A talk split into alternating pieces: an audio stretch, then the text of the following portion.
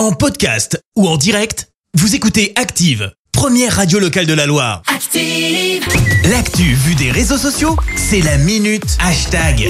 Soyez les bienvenus sur la radio de la Loire, il est 6h51, on parle buzz sur les réseaux Clémence. Ouais, ce matin, on parle d'une info un peu what the fuck et ça concerne une chaîne de restauration, en particulier euh, Buffalo Grill. Alors, ça fait un moment que je veux vous en parler, mais là, comment vous dire, c'est tout un pan, euh, des vagues souvenirs que j'ai des fois où j'ai mis les pieds là-bas, bah, qui s'effondrent. Euh, ça commence il y a deux bonnes semaines. La chaîne annonce abandonner euh, l'univers western, comment dire, venant d'une chaîne qui a comme symbole des cornes de bison et où à l'intérieur, t'as tout pour te rappeler l'univers des cowboys.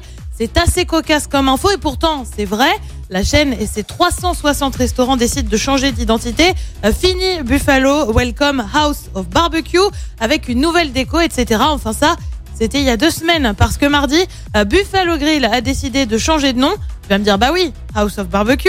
Eh ben non, non, le groupe devrait désormais s'appeler Napa Caro, écrit N-A-P-A-Q-A-R-O, sauf qu'en le prononçant, tu vois quoi? Bah une nappe blanche avec des petits carreaux rouges. Autant dire Ah que ouais. globalement, cette brillante idée a fait beaucoup, mais alors beaucoup réagir sur les réseaux sociaux.